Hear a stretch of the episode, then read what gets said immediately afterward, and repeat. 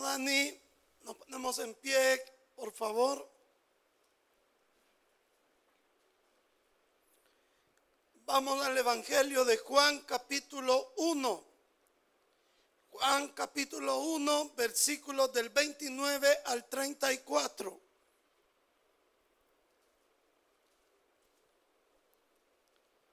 Y hemos titulado el mensaje esta mañana La vacuna perfecta. La vacuna perfecta.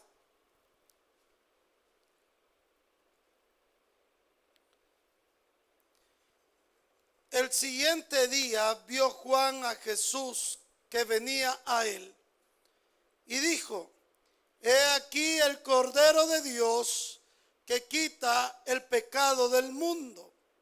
Este es aquel de quien yo dije, después de mí viene un varón, el cual es antes de mí, porque era primero que yo. Y yo no le conocía, mas para que fuese manifestado a Israel, por esto vine yo bautizando con agua.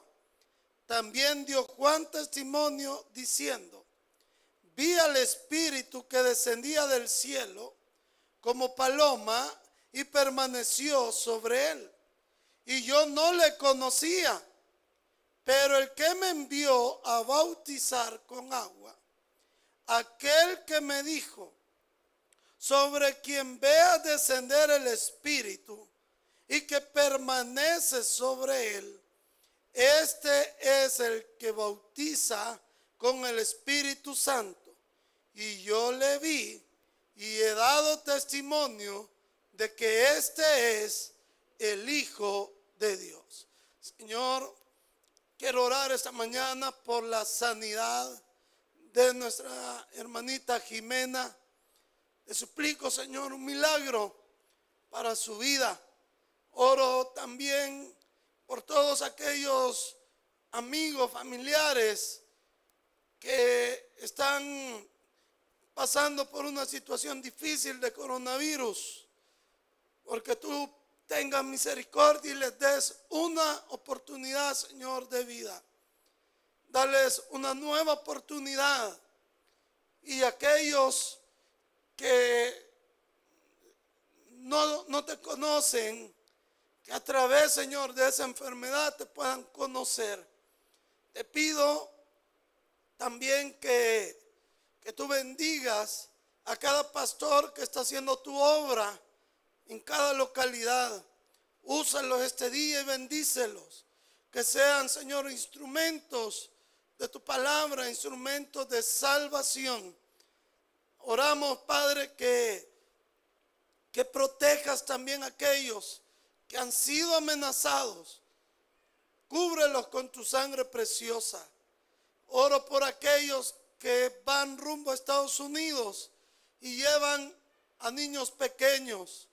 Señor, ten misericordia, ten misericordia y protege, Señor, la vida de estas personas y esos niños en todo ese trayecto.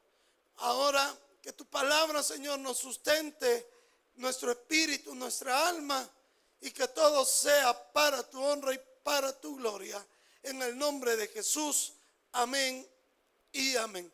Pueden sentarse, por favor.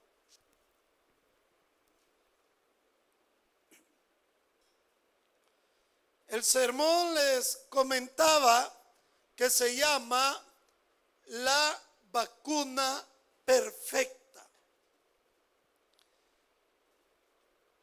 Estaba viendo, por ejemplo, acerca de la viruela.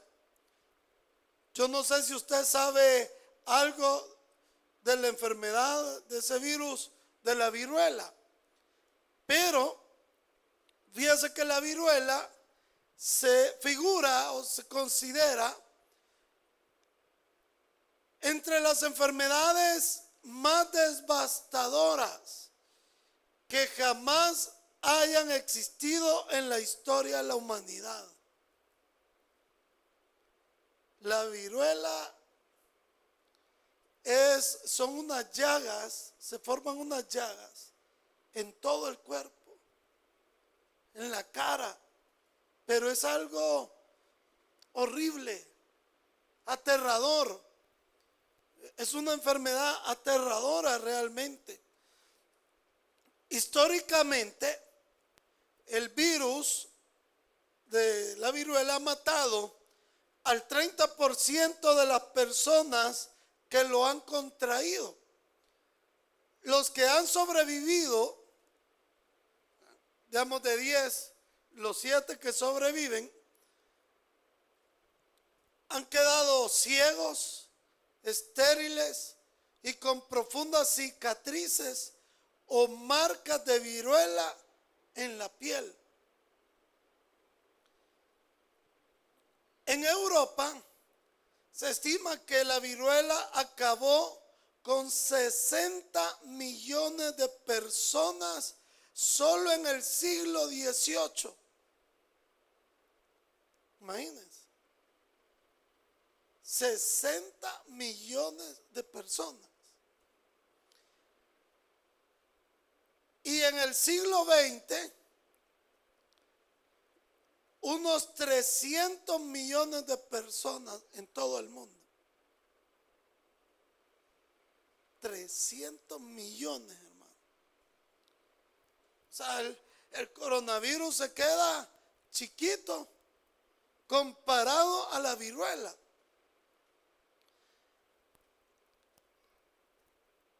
En 1796 se realizó un descubrimiento clave gracias a un experimento del doctor Edward Jenner que mostró que la inoculación de una variedad similar de la viruela que está presente en las vacas podría protegernos contra la enfermedad.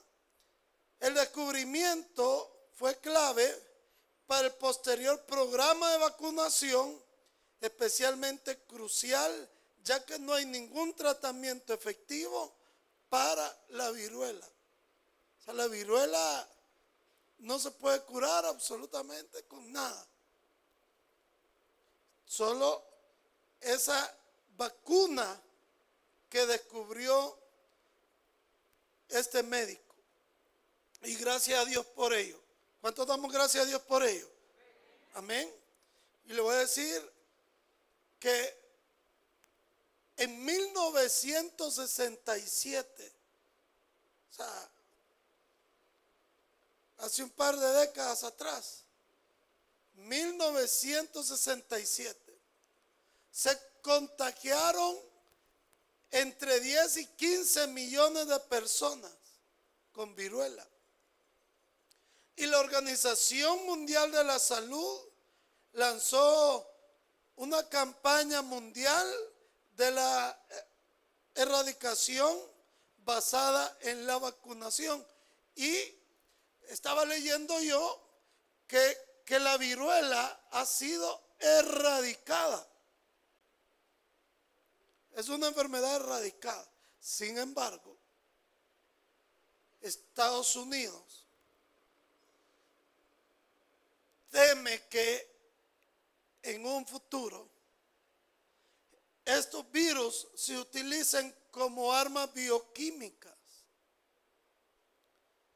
Y en Estados Unidos tienen almacenado muchas dosis de vacunas contra la viruela.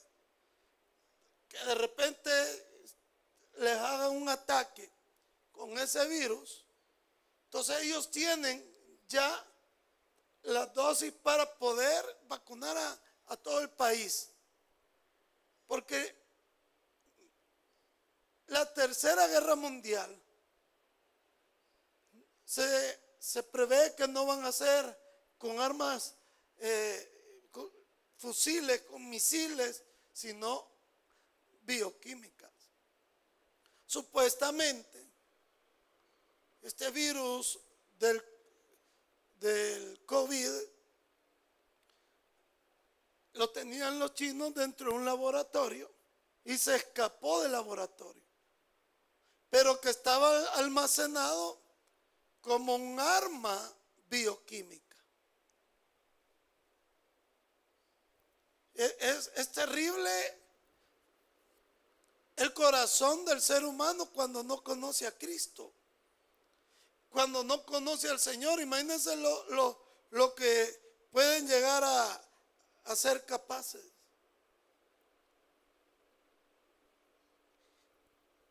Cuando surge esta, este virus, el cual se transformó en pandemia, todos los científicos del mundo, los médicos, comenzaron una carrera para descubrir la vacuna contra el coronavirus. Y hablaban que se podía tardar cuatro meses. Y esos cuatro meses se hicieron seis. Y esos seis meses se, se hizo un año. Y como lleva un proceso, que tienen que hacer unas pruebas, etcétera. No, no pueden tirar al mercado así nomás. Miren, yo creo que va a funcionar y ya la tiran. No. Lleva un, un protocolo para ponerlo a la venta. Gracias a Dios están las vacunas. Pero usted sabe que la efectividad en unas es del 70% y en otra del 90%. O sea que no es tan efectiva. Y han descubierto una nueva cepas que ya dijeron que las vacunas que ya desarrollaron no pegan a las nuevas cepas de coronavirus. O sea que podríamos decir que todavía no ha, no ha surgido la vacuna perfecta contra el coronavirus. Pero yo esta mañana le traigo a usted una buena noticia. Que Usted y yo luchamos a diario contra algo que se llama pecado. Tenemos dos naturalezas, la naturaleza pecaminosa y la naturaleza espiritual. Y tenemos ahí una lucha grande. Pero contra esa enfermedad, contra ese virus llamado pecado, tenemos una vacuna 100% efectiva. Una vacuna que es 100% perfecta. Y esa vacuna se llama Jesucristo. Amén. Gloria a Dios. Veamos lo que dice el versículo 29. El día el siguiente día vio Juan a Jesús que venía él. ¿Y qué dijo? He aquí el Cordero de Dios que quita el pecado del mundo. En el Antiguo Testamento, el corderito, la palomita, todos esos animalitos que se sacrificaban, solamente tapaban el pecado un año. La efectividad de la vacuna en el Antiguo Testamento era un año. Entonces sacrificaba el, cordero. Porque cada año tenía que hacerlo el sacerdote. Y de entrar al lugar santísimo pero no quitaba el pecado. Y aquí quiero que me ponga atención a algo teológico sencillo que, quiero explicarle. Los que murieron antes de la cruz, Abraham, David, Jacob, Isaac, todos ellos, Moisés, al morir iban al centro de la tierra, a un lugar llamado el seno de Abraham, donde ahí estaban los santos del Antiguo Testamento. Por eso en la parábola del rico y Lázaro, Lázaro dice que llega al seno de Abraham. Y el rico que está en el Hades, en el infierno, podía ver al padre Abraham, podía ver a Lázaro desde el infierno. Porque dice el pasaje que los dividía una, eh, una cima, pero no con C, sino con S, que es hacia abajo. Para que me entienda, por un barranco vaya. Un barranco los dividía. Pero estaban todos, digamos, en el centro de la tierra. Por eso dice Jesús que así como Jonás estuvo en el vientre del gran pez tres días y tres noches, es necesario que el Hijo del Hombre descienda al centro de la tierra tres días y tres noches. Lo dice Efesios también, que Cristo baja a traer la cautividad. Está en Efesios. Pero no quiero perderlo mucho. Lo que, lo que yo quiero que usted me entienda es, bueno, le voy a decir otra cosa. Cuando el ladrón de la cruz le dice a Jesús, acuérdate de mí cuando vengas en tu reino, ¿qué le dijo el Señor? De cierto, de cierto te digo que hoy estarás conmigo en el paraíso. No le dijo el cielo. ¿Por qué? Porque el pecado de, todo, e, de todos ellos solo había sido tapado. O sea, les habían puesto una vacuna que no era muy efectiva. Pero cuando Juan ve a Cristo y dice, he aquí el Cordero de Dios que no tapa, no cubre, no, lo quita de una vez y para siempre el pecado del mundo. Entonces cuando, cuando Cristo muere y resucita, su sacrificio quitó el pecado de todos. Entonces, todos los santos del Antiguo Testamento hasta ese momento pudieron ascender al cielo.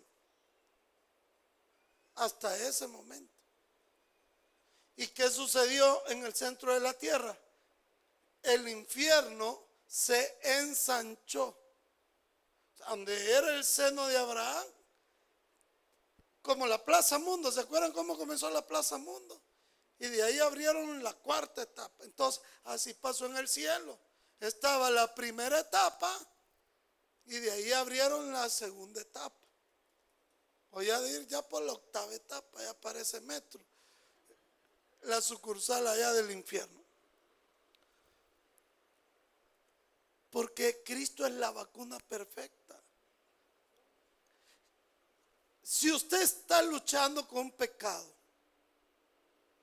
si usted quiere dejar un pecado, si usted quiere ser libre de, un pecado, su vacuna es Cristo. Porque Él vino para quitar el pecado del mundo. Porque es como que usted mande su carro al taller. ¿Qué espera usted? Que el mecánico, ¿cómo espera que le entregue el mecánico su carro? Que se lo mande arreglado. Este es, este es un taller de Dios. Este es un taller del Señor, donde nosotros venimos y, y cuál es el propósito? Salir de este lugar transformados. De modo que si alguno está en Cristo, nueva criatura es. Las cosas viejas pasaron y he aquí, todas, todas, todas son hechas nuevas, porque somos nuevas criaturas en Cristo Jesús. Somos nuevas criaturas. Gloria al Señor. ¿Saben ustedes que yo tengo un amigo pastor que él fue sicario? Mató no sé cuánta gente. Y estuvo en un penal. La cosa que hay, hay dos códigos en, el código penal, el, viejo y el nuevo. No, no, soy abogado, no sé en qué año dejó de funcionar uno y, y entró en función el otro. Pero la cosa que cuando él ya había sido condenado y su conducta en el penal cambió porque él conoció a Cristo en el penal. Hicieron un arreglo de que si él iba a trabajar a la iglesia central, que entonces le, lo iban a dejar como en esa libertad condicional. Y así fue. Se fue a trabajar y todo. Llegó el día que le dieron su carta de libertad. Él estudió para pastor, ahora es pastor. Pero mire, aquel hombre violento, aquel hombre, cosa seria, que tenía un lo conocían por, por tener sangre fría, sangre de garrobo. no andaban magando para matar a alguien. Cuando conoce a Cristo, muere el hombre violento y, y ahora es un hombre pacífico. Yo me recuerdo que los que no lo conocían lo molestaban, algunos le trataban de hacer la vida imposible y le decía yo, mira, y estos tantos que te frían, y me decía esto, lo tengo tan presente. Yo, mi hermano, al Señor le dejo las cosas. Hay que Dios obre como Él quiere obrar. Y un día le pregunté, mira, y nunca te ha dado el deseo de venir y, alguien que te esté molestando, pegarle sus cuatro balazos. Mira, mi hermano, todo eso desapareció en mí. Porque no te voy a mentir, no he sentido deseos de matar a alguien después que yo conocí a Cristo. Y yo me hice a Dios le dejo todo, mi hermano. Cualquier cosa, solo eso es. No, hombre, yo a Dios le dejo las cosas. ¿Qué le quiero decir? Que un psicólogo, y lo digo con respeto por los que tienen la carrera de psicología, pero un psicólogo no puede cambiar la mentalidad de un criminal no puede cambiar el corazón de un criminal como este mi amigo pastor. Y, ¿sabe por qué no lo invito? Porque es bien tranquilo para predicar así. Bien calmado, hermanos. O sea, usted lo ve y no parece. Yo a los cinco minutos ya estoy...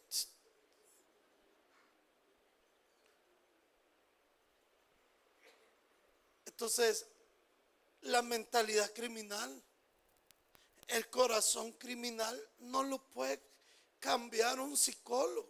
¿Por qué, pastor?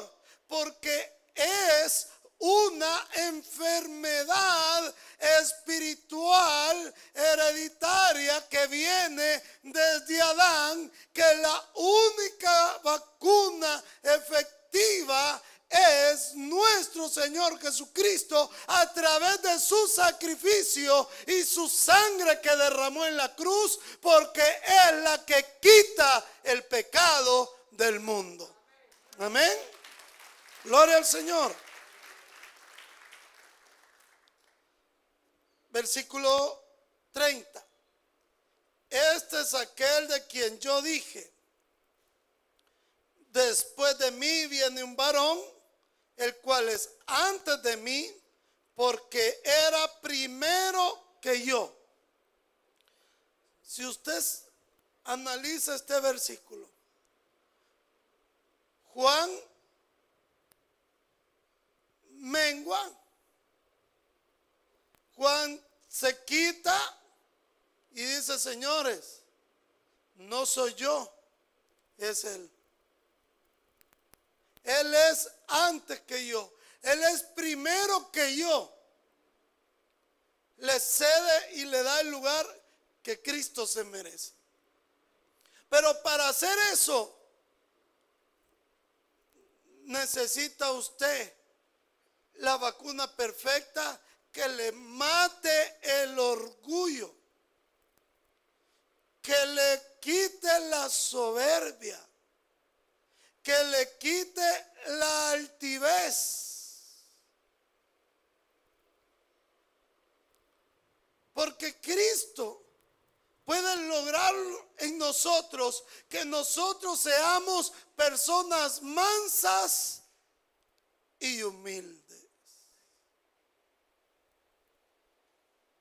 Mansas y humildes. Y yo le quiero preguntar, Saluda a las personas que se encuentran en su colonia. Yo a veces le digo a mi esposa, mira, a mí no me gusta venir aquí porque yo saludo a esta gente y no me saludan. Porque yo paso, buenos días. Como que a un palo le hablé. Pero le digo a ella, mi deber es saludar, me contesten o no me contesten. Le voy a hacer una pregunta. Vamos a ver qué tan entrenados estamos nosotros con buenos modales. ¿Quién saluda? ¿El que llega o el que ya está? ¿El que llega o el que ya está? No, saluda el más educado. Ese es el que saluda. El más educado. La cosa es que yo le digo, pucha, que aquí no saludan, le digo yo, buenos días. Y nada, como que a un palo. Digo, o sea, no sé. En los pueblitos, usted va. Y ahí lo conozcan o no lo conozcan, buenos días, le de Dios. Ya, usted sí conoce lo, buenos días. Buenos días, le de, Dios. Buenos días. Pero aquí si a usted no lo conoce, ni lo saluda. Cuando usted va al súper, saluda al vigilante. O solo entra para ir a pagar le dice a la cajera, buenas noches, buenas tardes, buenos días. ¿O usted cree que porque lleva 10 dólares con dos coras, lleva pisto, ya no saluda? Estaba viendo, miren hermanos, le, le voy a decir esto. Cada vez la sociedad se va volviendo menos mansa y humilde. La sociedad cada vez está más orgullosa, más soberbia. A tal grado que como pasa en Estados Unidos, allá, si usted va a evangelizar a alguien y la persona se siente ofendida, dice, lo voy a demandar. Solo por eso. Si usted fue al, al súper y, y lo, no lo tratan bien, usted viene y demanda al súper. Todo es demanda. Un día me pasó en Honduras, estaba un gringo y estaba con su niño en su brazo. Y yo solo le dije, qué bonito su niño. Porque mire, como que era un niñito así, este, hecho en hilobaco, así lindo. ¿Sabe a quién me recordó cuando yo estaba chiquito? Si es como que era yo, hermano, cuando estaba chiquito. Entonces yo solo le dije, qué lindo su niño. Y mire, y me comienza a decir un montón de cosas en inglés. Y claro, yo que puedo inglés, le entendí perfectamente. Yo solo veía lo rojo y lo enojado y que no sé qué, y el boy y Kiki. Y yo solo le dije, qué bonito es su niño. Tremendo. Quíteme a mí de, de la cancha. ¿Saben ustedes que hay una muchacha que le pusieron la lady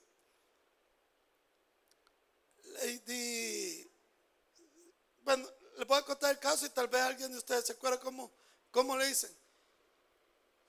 Ella va en un McDonald's y le dice al vigilante del McDonald's, buenas noches.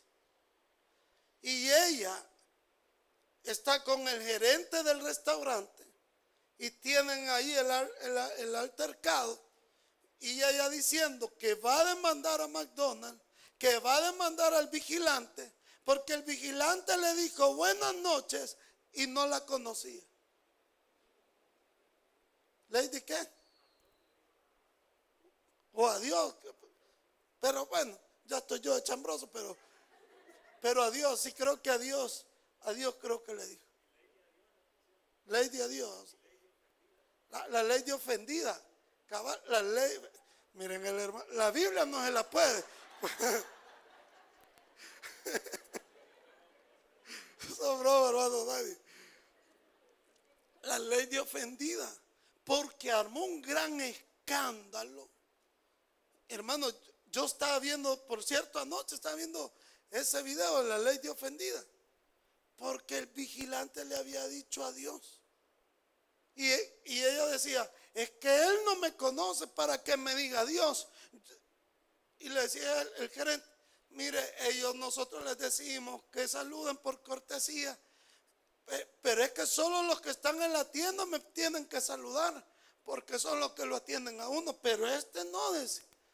Hermano, ¿hasta dónde ha llegado nuestra soberbia, nuestra altivez, nuestro orgullo? Y la ley de frijoles no se queda atrás. Porque la ley de frijoles limonera y con garrote. Porque ella está refugiada allá en México, estaba refugiada y comienza a quejarse que solo frijoles le daban y que allá los frijoles no le gustaban. Por eso le pusieron la ley de frijoles. Así que cuando su hijo le diga, sala frijoles, ah, ley de frijoles, dígale usted. Dígame usted, estoy de refugiado, voy de mojado para Estados Unidos, me están regalando frijoles. ¿Cómo no voy a estar yo agradecido que aunque sea frijoles me están dando? Pero ella no, y que iba a poner la demanda internacionalmente porque frijol. Yo desde ese día mejor cerré la cafetería, a nadie le doy frijoles. No vaya a ser que me demanden a mí también. Pero Juan, cuando mira a Cristo, se humilla. Se humilla, se pone manso. Y dice, señores, no soy yo, es Él. Y Él es primero que yo. Cuando nosotros, hermanos, el domingo, por decirle algo, venimos a la iglesia, venimos a la casa del Señor y, algunos trabajan de lunes a sábado y dicen, ay, el domingo es el único día que me podría levantar temprano. Pastor, ¿por qué no pone el culto mejor a las 11? Pero en a las 9 voy a ir ese día. Usted puso primero a Dios antes que usted. Lo de Juan. Tercero, versículo 31, 31 al 33 y no y yo no le conocía. Vea esta expresión de Juan. Y yo no le conocía. Mas para que fuese manifestado a Israel, por esto vine yo bautizando con agua. También dio Juan testimonio diciendo, vi el Espíritu que descendía del cielo como paloma y permaneció sobre él. Pero yo no le conocía. Pero el que me envió a bautizar con agua, aquel me dijo, sobre quien vea descender el Espíritu y quien permanece sobre él, ese es el que bautiza con el Espíritu Santo. Juan el Bautista habla que él no lo conocía, pero yo no le conocía. ¿Por qué no le conocía? porque tenía una venda en sus ojos. La vacuna perfecta, que es nuestro Señor Jesucristo, no solo dice que va a quitar el pecado, no solo dice que, que nos va a quitar el orgullo, la altivez, la soberbia, sino que también es capaz esa inyección de abrir nuestros ojos a las cosas espirituales, de quitar de nosotros esa venda que no nos deja ver, como esa pared que no me deja verte. La quita Cristo. Miren hermanos, cuando yo conocí al Señor, allá en 1995, 8 de enero, es que se quitó una venda en mí que yo decía, ¿y cómo es posible que no me había dado cuenta antes que estaba actuando mal? Que no estaba haciendo bien las cosas, que tenía que cambiar. Según yo, imagínense que a los 12 años comencé a, consumir drogas. 12 años. Incluyendo la pega, la marihuana, la cocaína y la piedra. La piedra la, probé poco, por cierto. 12 años. Pero llegó un momento en el cual yo estaba en octavo grado y dije, yo ya no quiero estudiar, yo no quiero estudiar. Como mi papá en, la casa parecía un régimen militar. Y le agradezco por eso. Y aún así, imagínense, ya me había. La cosa es que dije yo, ya no voy a estudiar, me voy a escapar de la casa, me voy a ir de la casa y me voy a ir a vivir a la calle, porque yo quería seguir metido en la droga. Y yo quería, no quería que nadie me dijera nada. Y yo ya estaba, pero se lo digo, decidido a irme de la casa. ¿A qué edad? A los 14 años. Yo me quería ir. Hasta ya tenía, digamos, como planificado cómo iba a ser y, no quería que mis vecinos me vieran a dónde me iba a ir. O sea, iba a ir a hacer otro mundo. Metido en la droga. Cuando conozco a Cristo y, y me bota la venda de mis ojos digo yo. ¿Y cómo no podía darme cuenta de semejante, y le pido perdón por la expresión, por semejante estupidez que yo iba a cometer de dejar mi casa, de dejar este mi familia, de dejar los estudios y de irme a la calle. Pero en ese momento yo lo veía tan correcto, lo veía una decisión tan acertada hasta que se me cayó el velo. Hay algunos que en algún momento de su vida mantuvieron tres hogares, mantuvieron dos hogares, o anduvieron con seis mujeres de una sola vez, siete mujeres de una sola vez, y se sentían los machos, se sentían que, que tenían pegue, pero cuando vienen a Cristo se cae la venda de sus ojos y dicen, ¿cómo es posible que yo veía tan normal y me podía sentir tan orgulloso de, de, tener tres hogares, cuatro, cinco, seis mujeres. ¿Cómo es posible? ¿Cómo es posible?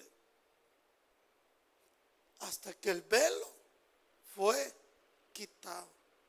Porque Juan dice, yo no le conocía, pero cuando lo vi, eh, eh, eh, nuestro, nuestro Señor Jesucristo le quitó ese velo a Juan y entonces pudo comprender que era verdaderamente el Hijo de Dios.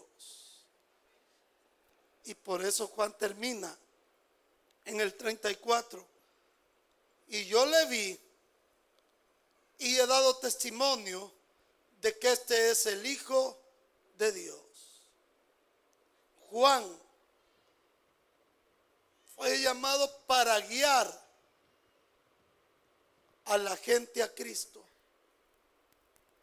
para guiar al pueblo a Cristo.